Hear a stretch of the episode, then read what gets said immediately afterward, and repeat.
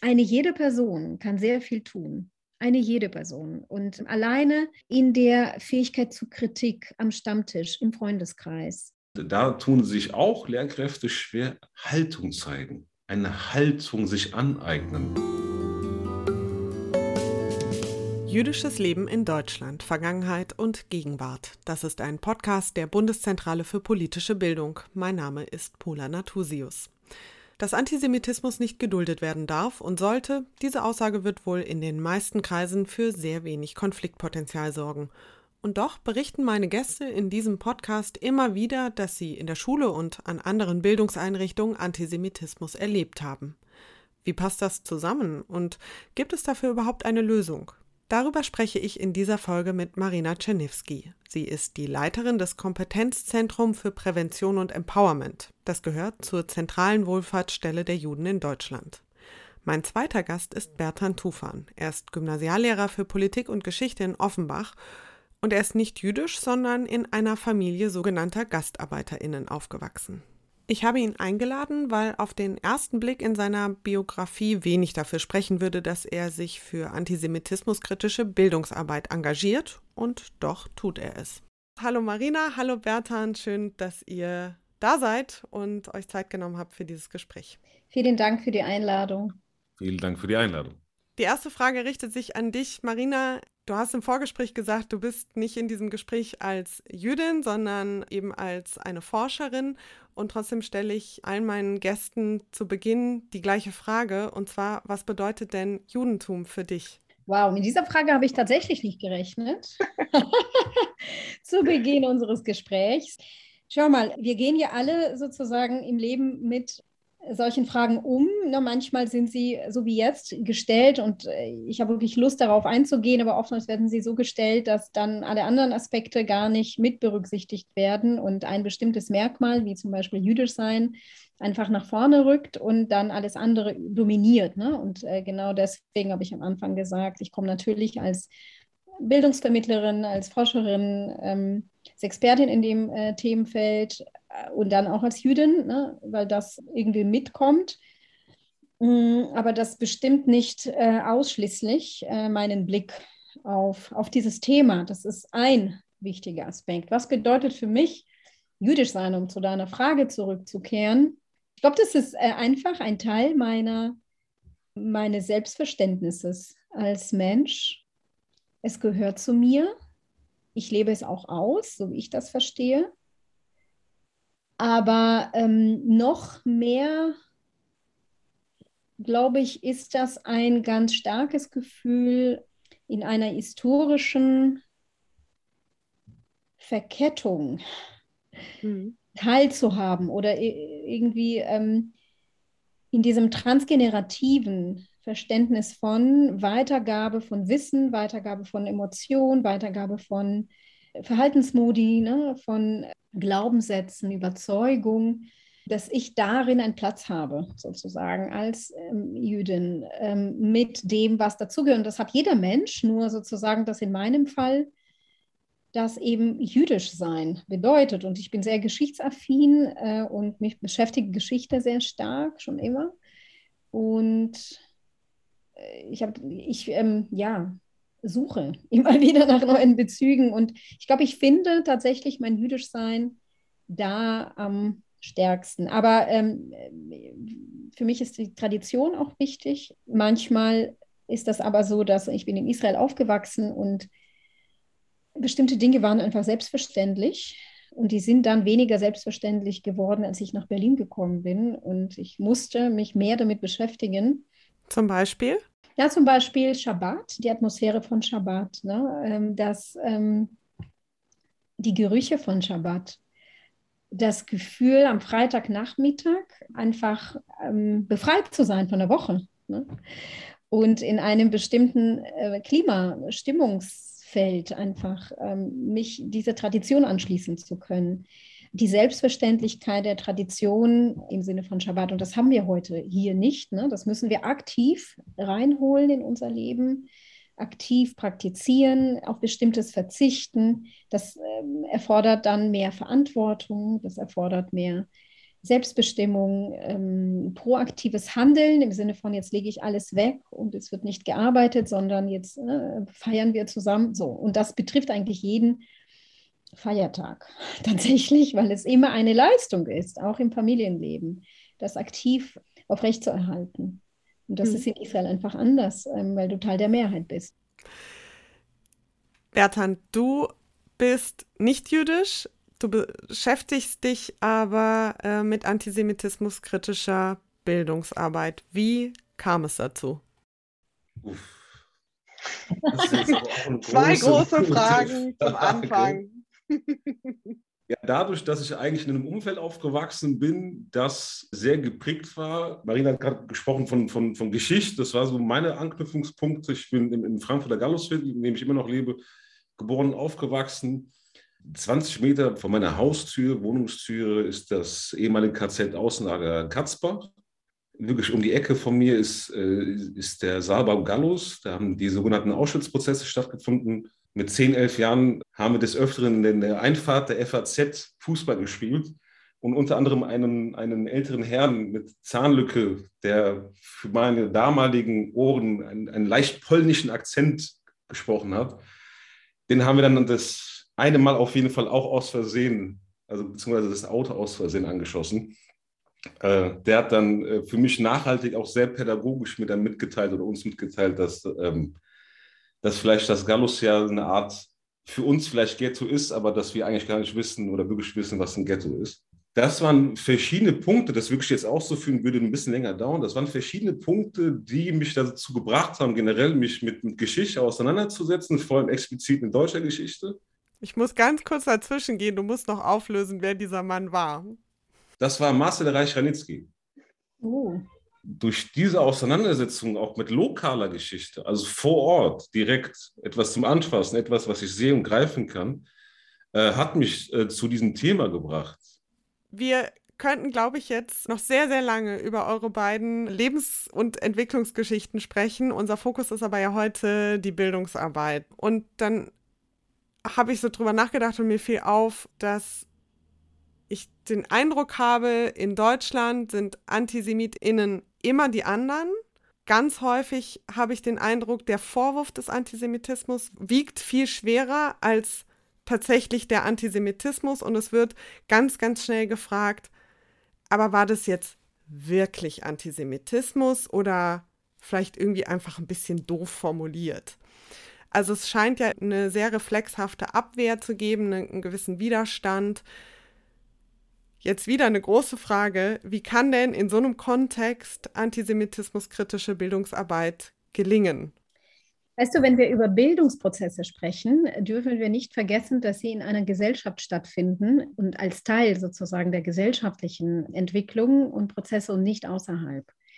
Das heißt, wenn, äh, wenn wir Antisemitismus lokalisieren in, im Bildungswesen, an Schulen, in Jugendzentren, in sonstigen Bildungszusammenhängen, Settings, dann können wir nicht so tun, als wäre Antisemitismus nur da vorhanden. Und sonst im gesellschaftlichen Diskurs, ne, in den Familien wäre Antisemitismus nicht vorhanden. Das ist ein großes Problem, weil wir beim Thema Antisemitismus gefühlt immer diesen Unterschied machen und auch äh, sehr bestrebt sind, antisemitische Haltung, antisemitische Praktiken zu objektivieren.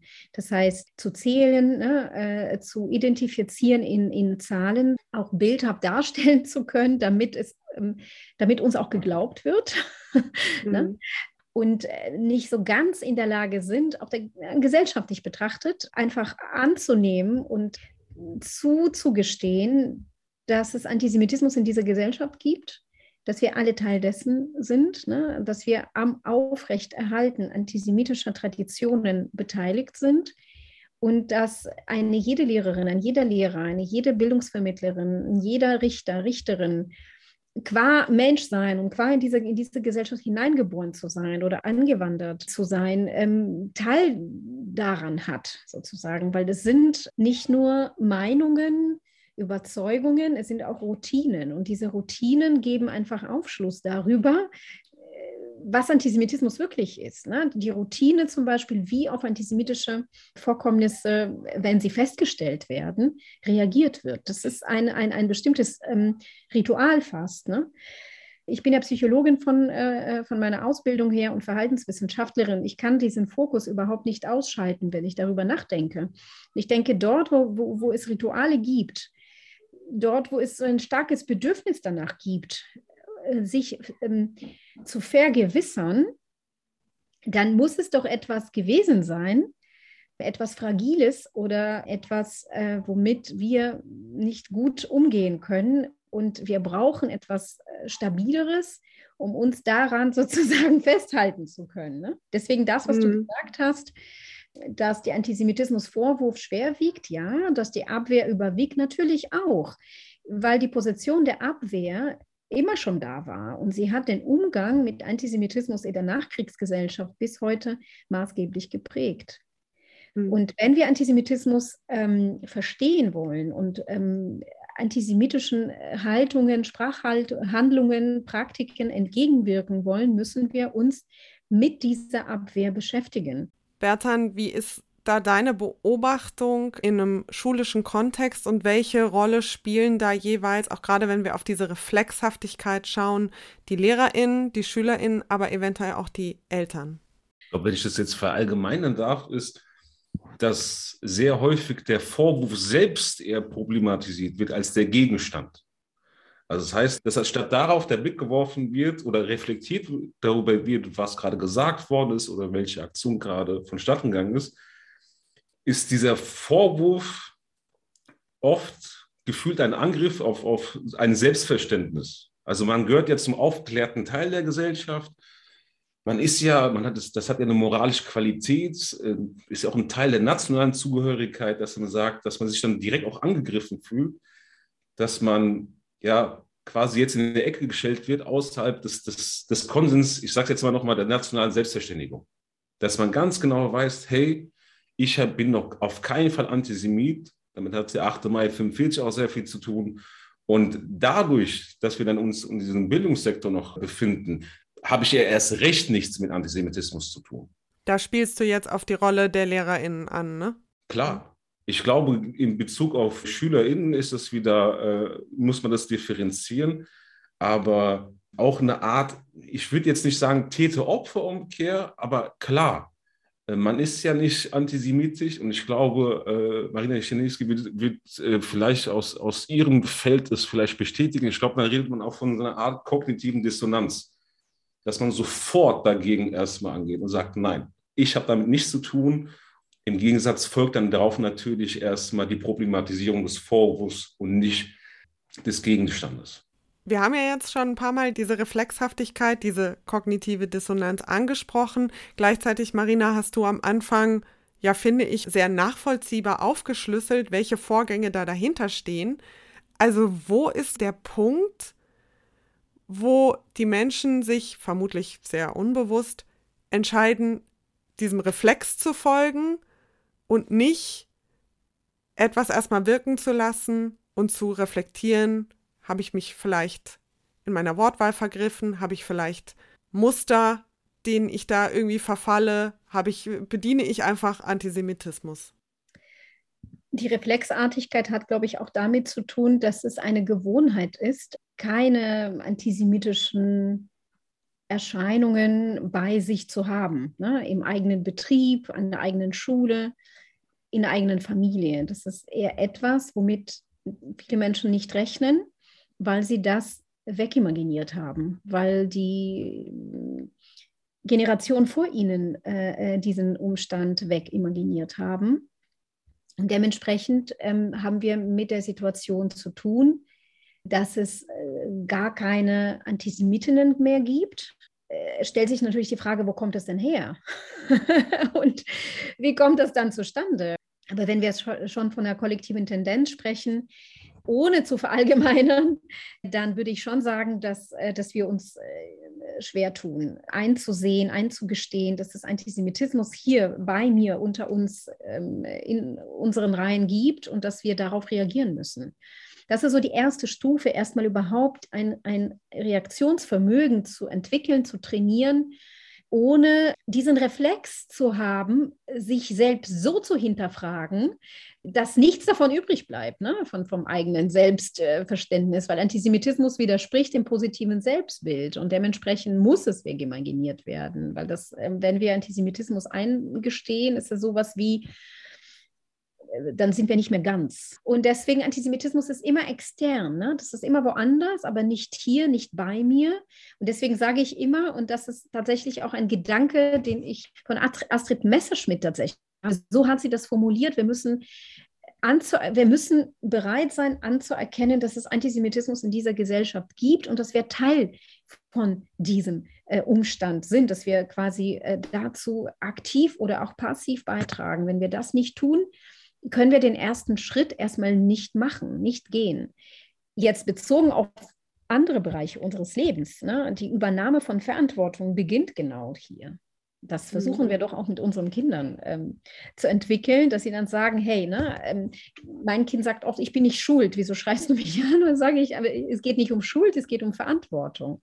Also das heißt, irgendwo, ne, menschlich gesehen, dynamisch ist das drin, aber auf Kollektive und Gesellschaften, Gemeinschaften übertragen, ist das auch eine Kompetenz. Eine Kompetenz, mhm. die trainiert werden kann und muss, Verantwortung für das eigene Denken, für das eigene Handeln zu übernehmen, auch wenn es weh tut.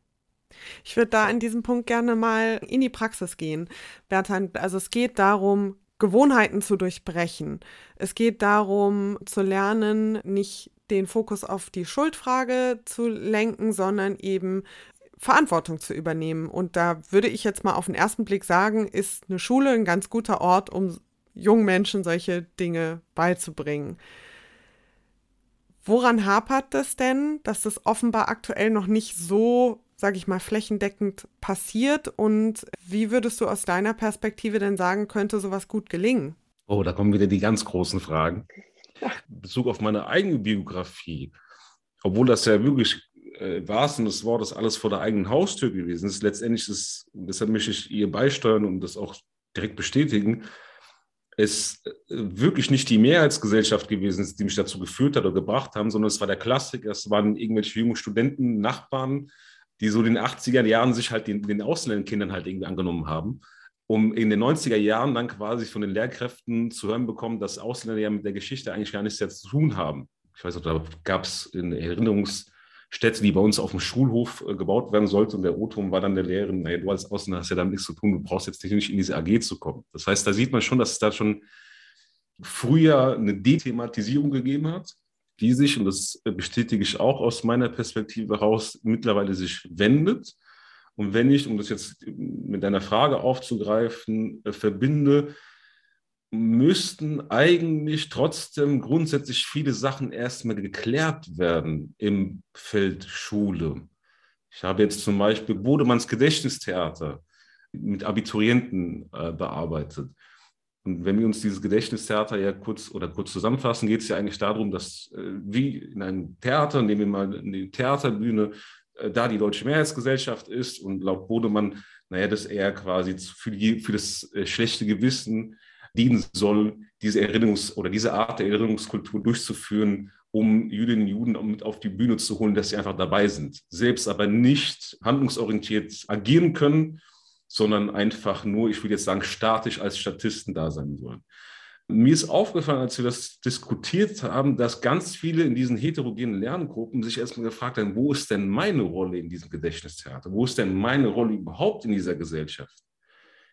Viele von äh, diesen SchülerInnen haben Migrationsgeschichte und kamen einfach auch mit, mit diesem Punkt direkt an. Wenn ich gefühlt jeden Tag das Gefühl bekomme, auch medial, dass ich irgendwie nicht dazugehöre oder dass ich ganz viele Eigenschaften habe, die nicht positiv sind, sondern alles problematisiert wird, meine Sprache, die Herkunft, Kultur, Religion etc. pp., ist es dann nicht, und das war dann sehr freundlich gefragt, ist es dann nicht eher ein bisschen Schritt zu schnell, mich überhaupt quasi hier noch zu setzen in diesem Gedächtnistheater oder mich überhaupt jetzt damit beschäftigen zu müssen.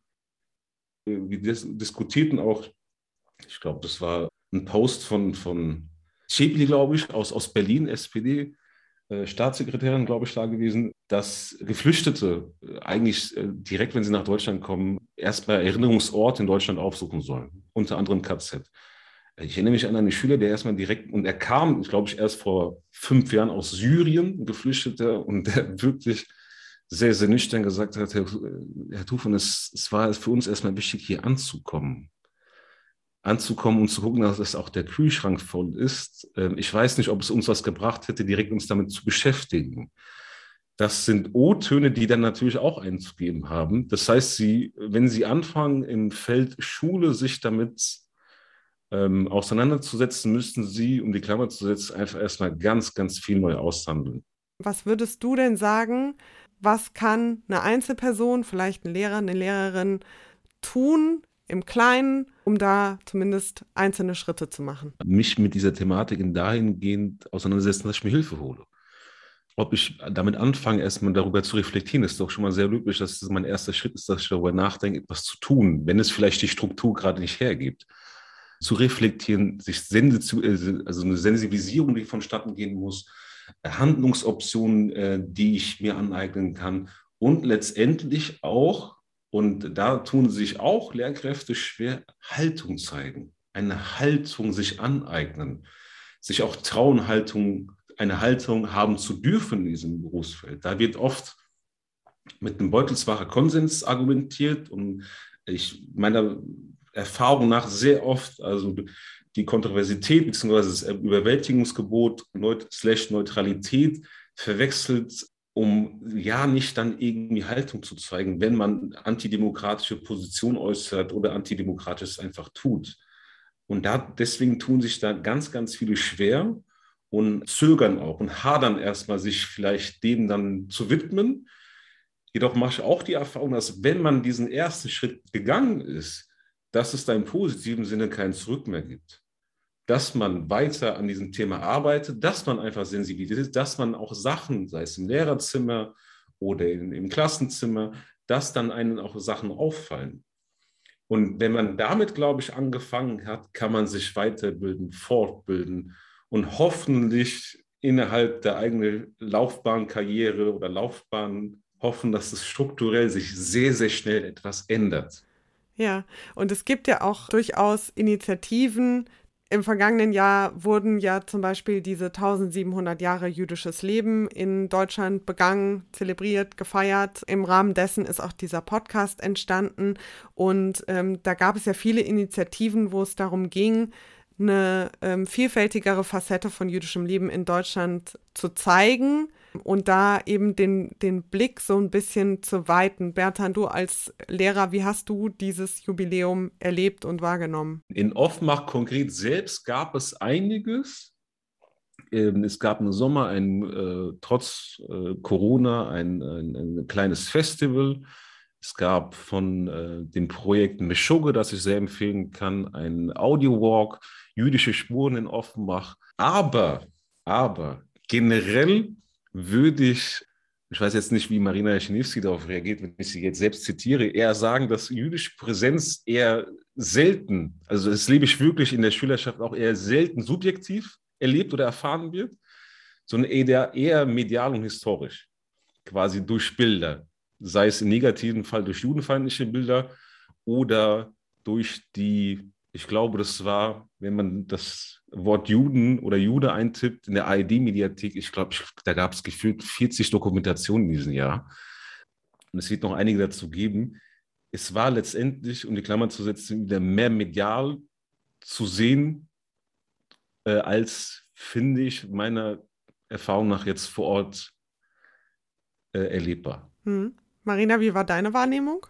Also ich denke, dass wir in den letzten 20 Jahren einiges erreicht haben, äh, dass es ein ausgewiesenes, ausdifferenziertes Handlungsfeld gibt unter dem Titel Antisemitismus kritische Bildung, den Begriff Antisemitismuskritik und auch eine Reihe von Organisationen, die sich damit beschäftigen. Ich kenne das auch anders, wie gesagt, vor 20 Jahren. Äh, da war das überhaupt nicht ähm, auf dem Tisch ähm, und es gab auch wenige, äh, die sich damit ähm, sage ich mal, professionell beschäftigt hätten. Und der Aktivismus in dem Bereich gab es schon natürlich, aber er war auch sehr klein. Wir haben viele, viel mehr Verbündete in den letzten Jahren bekommen. Wir haben einiges durchleuchtet und begriffen, im, ähm, sowohl aus der Perspektive von äh, Forschung als auch im Bildungsbereich. Im außerschulischen Feld hat sich einiges getan. Mm, wir müssen natürlich das, äh, was wir heute wissen und äh, die äh, geballten Erkenntnisse stärker, schneller, besser in die Regelstrukturen transferieren. Schule ist eine Regelstruktur. Das ist kein außerschulischer Ort, das ist, Dinge sind geregelt, äh, ne? das ist ein ziemlich starrer Raum. Menschen, die sich da dort bewegen, haben oftmals nicht den Ausblick, auch nicht den Einblick. Wir müssen sie stärker fokussieren, stärker einbinden. Vor 20 Jahren hätten wir so viele Anfragen nicht bekommen, die wir heute bekommen. Ne? Also sozusagen ist es nicht so, dass sich nichts getan hat, aber das ist alles ein Resultat dessen, dass es so viele Jahrzehnte eben brach lag. Und das müssen wir trotzdem diagnostisch feststellen, weil das auch vielen Menschen die Möglichkeit gibt, zu verstehen, warum sie im Jahre 21 erst noch am Anfang sind und warum Sie ähm, so viele Jahre das quasi nicht gemerkt und nicht gesehen haben und warum Sie erst jetzt feststellen müssen, dass Ihre Handlungsfähigkeit, Ihr Orientierungsvermögen in Sachen Antisemitismus noch nicht so ausdifferenziert ist. Und wir freuen uns natürlich über jeden Einzelnen, Menschen, der sich damit anfängt zu beschäftigen. Ne? Also auf der Mikroebene können wir einiges tun. Und ich meine, von unten nach oben. Ne? Die Veränderung kommt von unten nach oben. Sie müssen nicht nur von oben nach unten kommen. Und das ist eine neue Situation, dass auch, dass auch Kämpfe geführt werden. Dass, äh, dass es analog zu einer Bürgerrechtsbewegung tatsächlich Initiativen und Gruppen gibt. Ne? Ich zähle uns auch dazu, die äh, ihre Rechte, ihre Perspektive ein, einfordern tatsächlich und auch einiges dafür tun, auch mutig tun, ne? Äh, gründen Forschungsinstitute, fangen an, die Themen zu besetzen, ne? fordern politische Gremien. Wir haben einen Bericht 2017 eingereicht, ähm, einen zweiten Antisemitismusbericht, der wirklich zugeschlagen hat. Wir haben ihn flankiert mit politischen Maßnahmen, wir haben Studien umgesetzt, die ersten zu der Frage, wie Jüdinnen und Juden Antisemitismus wahrnehmen. Also es hat einiges in Gang gesetzt und das Feld ist dynamisch und entwickelt sich. Und das sind die guten Nachrichten. Und ich finde trotzdem die Diagno diese, diese Fähigkeit, Diagnose zu stellen und zu wissen, woher die Dinge kommen, warum sie so sind, äh, verleiht uns Handlungskraft. Das, die Dinge werden handhabbar, weil wir sie verstehen können, weil wir sie einordnen können. Und du hast gefragt, naja, äh, Strukturen, Institutionen, weißt du, Strukturen werden von Menschen äh, gemacht. Und natürlich macht es Sinn, weiter so viel Wert auf Fort- und Weiterbildung, auf Beratung zu setzen, so wie wir es tun und viele andere Träger es auch tun. Gleichzeitig müssen wir äh, parallel dazu auch versuchen, institutionelle Veränderungen in Gang zu setzen, auch auf politischer Ebene, damit jene Personen nicht alleine in ihrem Lehrerkollegium stehen vor der gewaltigen Aufgabe, die sie alleine nicht bewältigen können. Und sie werden Verbündete haben, wenn wir alle an einem Strang ziehen. Oder zumindest viele an einem Strang ziehen. Und diese, diese Allyship oder dieses Verbündetsein kommt aber nicht von selbst. Das müssen wir uns, das müssen wir züchten und, und weiter tatsächlich äh, weiterbringen, als es jetzt ist. Und ähm, da kommen wir mit Schuldvorwürfen sicherlich nicht weiter. Ich mache die Erfahrung, dass wenn wir in unseren Fortbildungen die Geschichte der Thematisierung und Dethematisierung von Shoah und Antisemitismus fokussieren, wenn wir die Distanzierungsbedürfnisse identifizieren, wenn wir ähm, die Formen und Ebenen der Abwehr zum Thema machen und äh, zum Gegenstand der Auseinandersetzung, wenn die äh, Teilnehmenden die Möglichkeit bekommen, sich auf dieser Zeitachse zu platzieren, zu positionieren, sich zu fragen, wann ihre eigene Beschäftigung damit begonnen hat und was sie bis jetzt erreicht haben und wo vielleicht auch Denkfehler sind bezieh oder beziehungsweise Bedarfe für einen anderen, zeitgemäßeren Umgang, dass wir damit sehr viel erreichen. Ich wünsche mir natürlich, dass die Auseinandersetzung mit Spannungsfeldern, einer Migrationsgesellschaft in die Ausbildung kommt, dass äh, die Beschäftigung mit gegenwärtigem Rassismus und Antisemitismus Teil der Ausbildung ist, dass die Lehrkräfte, Fachkräfte in ihren jeweiligen Berufen an Universität, ähm, dort wo sie studieren, in Berührung kommen mit diesen Fragen. Ich muss jetzt mal ganz selbst kritisch zugeben, dass ich mich gerade dabei erwischt habe, wie ich ganz dankbar war, Marina, dass du jetzt doch noch einen etwas positiven Ausblick gegeben hast. Ich könnte jetzt noch stundenlang mit euch weiter mich unterhalten. Wir müssen aber leider zum Ende kommen und ich bedanke mich ganz, ganz herzlich bei euch beiden für eure Analysen und für die vielen Gedankenanstöße, die ihr mir und hoffentlich auch den HörerInnen gegeben habt und für das Gespräch. Vielen Dank. Vielen Dank, Paula, an dich. Und ich wollte noch von mir sagen, wenn ich darf, es ist mir immer wichtig, nicht jede Person kann sehr viel tun. Eine jede Person. Und alleine in der Fähigkeit zu Kritik am Stammtisch, im Freundeskreis. Äh, es, es gibt so viele Wege, sich zu beteiligen. Weil äh, ich glaube, das, was auch viele jüdische Menschen wirklich verunsichert oder ähm, ihnen den Umgang schwer tut, dass so viele Menschen sich als nicht fachkundig, nicht solidarisch, äh, nicht Teil des Problems sehen und sich auch sozusagen fernab der Situation positionieren. Weißt du, was ich meine? Ja, man kann immer was tun, man muss es halt nur tun. Es ist so viel getan, wenn, wenn wir aufmerksamer und zugewandter damit umgehen und zueinander, auch zugewandter zueinander sind tatsächlich. Und wir sind alle verbündet miteinander. Wir müssen es nur wirklich äh, tun. Das ist doch ein perfektes Schlusswort. Ich danke euch beiden sehr herzlich für dieses Gespräch. Gerne. Vielen, vielen Dank für die Einladung. Äh, tschüss. Bertrand Tufan und Marina Czerniewski waren zu Gast in dieser Folge von Jüdisches Leben in Deutschland, Vergangenheit und Gegenwart. Mein Name ist Pola Natusius. In der nächsten Folge spreche ich mit der Autorin Mirna Funk und der Journalistin und Fotografin Sharon Adler. Unser Thema? Feminismus. Also abonnieren Sie diesen Podcast gerne, um keine Folge mehr zu verpassen. Und wenn Sie uns über Apple Podcasts hören, dann lassen Sie sehr gerne auch eine Bewertung da. Vielen Dank fürs Zuhören.